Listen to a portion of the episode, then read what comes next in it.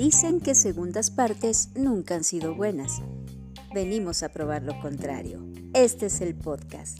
Pláticas acá entre nos, segunda temporada. Comenzamos.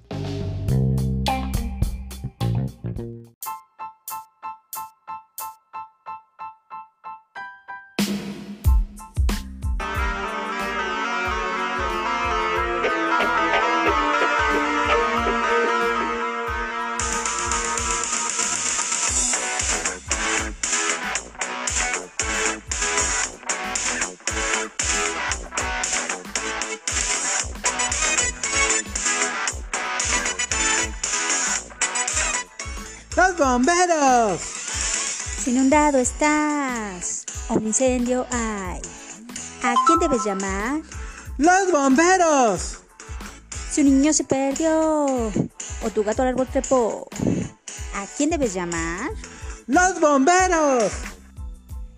Pues estamos en el mes de septiembre y este mes se conmemoran varias tragedias, como el 9-11, dos terremotos en la Ciudad de México y más recientemente inundaciones en Tequisquiapan.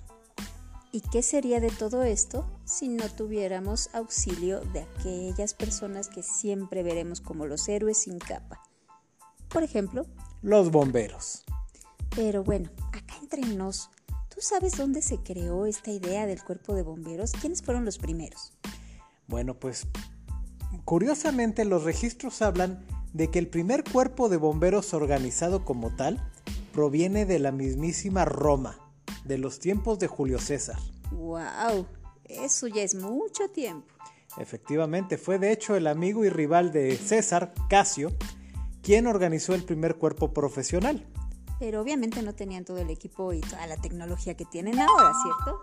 Bueno, obviamente no, pero eran mucho más avanzados de lo que uno podría esperar. Por ejemplo, ellos ya contaban con una máquina que arrojaba agua a directamente hacia las llamas. Ah, sí, como una especie de bomba, ¿no?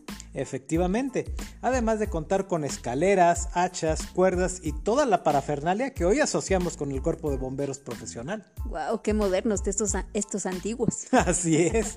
Pero ¿sabes qué es lo más curioso? Que a pesar de que hace tanto tiempo ya se, cre- ya se había organizado este tipo de, de organización y tenían un equipo tan moderno para su tiempo, a la caída del Imperio Romano todo el mundo se le olvidó. Sí, desaparecieron esos vestigios y ya no supieron cómo hacerlo.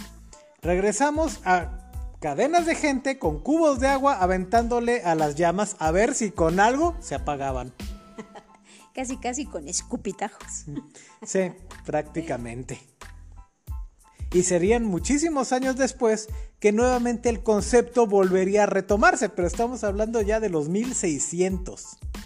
O sea, estamos hablando casi de 600 años de que una idea tan original y tan efectiva se olvidó por completo. Y bueno, esto de que se volviera a tomar la idea fue gracias a algunas tragedias que sucedieron, me parece que en Inglaterra. Sí, la principal fue el gran incendio de Londres de 1666, donde, pues, una ciudad vieja, una ciudad llena de casas de madera, que además recubrían con brea para evi- evitar la humedad, y donde la gente mantenía el fuego ahí, dentro de los hogares. exactamente, o sea, velas encendidas, fogones sin protección, era cuestión de tiempo. Y muy adecuadamente, el gran incendio comenzó en una panadería. Sí, y a raíz de eso creo que la gente se vio en la necesidad de volver a institucionar, perdón, a ins- instituir una organización que se dedicara a combatir estos incendios. Así es. También cabe mencionar que casi al mismo tiempo, pero en Holanda, ya también se había creado un cuerpo profesional de bomberos que también habían retomado la idea de la bomba de agua para combatirlos.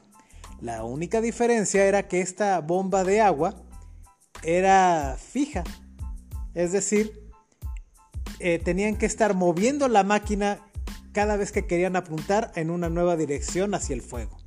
Sí, la verdad es que el cuerpo de bomberos, como muchas otras instituciones y muchas otras organizaciones, ha sufrido sus cambios y ha tenido que responder a la modernidad y a las necesidades cada vez más crecientes. Como lo decíamos al principio, no solamente apagan incendios, también rescatan gente de algunas otras eh, circunstancias. Así es, de hecho el moderno cuerpo de bomberos debe, debe realizar actividades tan diversas como rescatar gente perdida, ya sea en bosques, en selvas o en desiertos, dependiendo de dónde se encuentren. O muchas veces inclusive eh, el cuerpo alpino que debe bajar gente de las montañas más altas. O como sucedió en los terremotos de México, que se dedicaron a sacar gente de los escombros. Así es, o también muchas veces han tenido que meterse a ríos, lagos, presas, etcétera, toda clase de cuerpos de agua para rescatar gente o en los casos más desafortunados rescatar cuerpos. Sí, cuerpos, gentes, animales. Efectivamente. Igual, también existen cuerpos especializados, por ejemplo, que combaten los, los incendios forestales. Algunos países que tienen, por ejemplo, grandes estructuras, edificios gigantescos, han tenido que profesionalizar sus cuerpos de bombero para realizar rescates a grandes alturas. Y sí, solamente, no solamente, vamos, tienen que eh, estudiar la forma de combatir los incendios, que además los incendios pues también tienen sus variantes. Dependiendo de lo que sea que haya provocado el incendio, pues tiene su forma correcta de ser combatido. También tienen que modernizarse y estar al pendiente de técnicas efectivamente de rescate, de primeros auxilios. Y constantemente estar buscando nuevas innovaciones. Es curioso, es curioso por ejemplo que algunos inventos que damos tan por sentado, como la manguera, son relativamente recientes. Pero hoy en día inclusive han tenido que haber nuevos inventos, por ejemplo, mejores ropas para proteger al bombero de la intensidad del fuego. Así es, y en el caso del agua o de las distancias que tienen que cubrir muchas veces con las mangueras, pues también han implementado cosas como una especie de cañones, incluso que lanzan una cantidad impresionante de agua a una velocidad tan rápida que pues logran combatir más eficazmente algunos incendios. Efectivamente, ahora como tú mencionabas, no todos los fuegos son iguales, entonces también han tenido que eh, crear modernas técnicas para combatir incendios tan diversos como pueden ser, por ejemplo, por causas eléctricas, por químicos o cuando están, por ejemplo, ciertos aceites involucrados. Que echarles agua es peor que no hacer nada. Así es, la verdad es que es un mundo tan rico, tan vasto y algo que tenemos que reconocerles siempre, son voluntarios. Ninguno de ellos recibe un sueldo como tal. Así es, en algunos países sí se tienen asalariados, pero en otros como en México son totalmente cuerpos voluntarios, son gente que está ahí por el deseo de ayudar a sus semejantes. Sí, la verdad es que si tienen oportunidad de ayudar a los cuerpos de bomberos de sus localidades, no lo duden, jamás lo duden.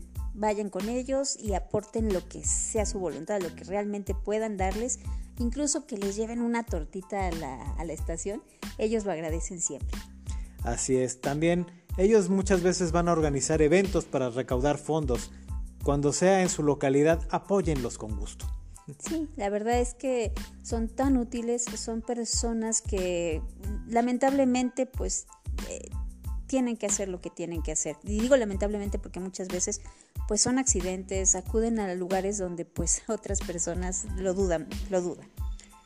Sin ir muy, muy lejos, recordamos por ejemplo los eventos del 11 de septiembre, donde prácticamente la mitad de los bomberos de, la ciudad de Nueva York perecieron tratando de rescatar gente.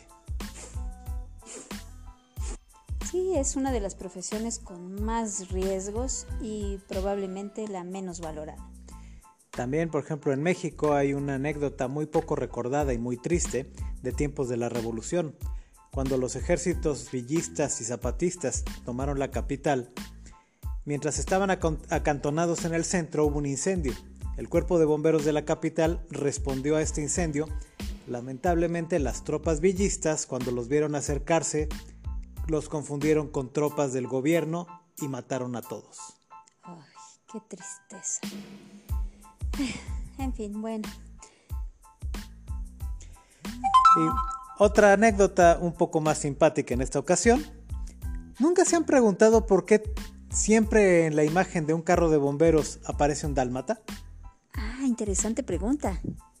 Resulta que estos perros son muy energéticos y los cuerpos de bomberos, sobre todo en Estados Unidos, los adoptaron porque los usaban para guiar a los caballos en las emergencias. Al par de los caballos iba el dálmata atrás de ellos, ladrándolo para darles acelerarlos. Los usaban como una especie de, de, sirena de aquel entonces. ¡Wow! ¡Qué interesante historia! Sí, es una, como dije, es una anécdota interesante al respecto. Pues bueno, amigos, ya saben, si ven a sus eh, a sus bomberos, los bomberos de sus localidades, siempre salúdenlos con mucho gusto, agradezcanles todo lo que han hecho por ustedes directa o indirectamente y apóyenlos en la medida de sus posibilidades. Nos escuchamos la próxima.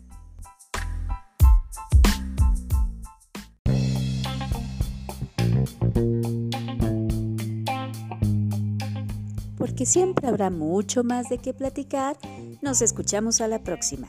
Hasta pronto.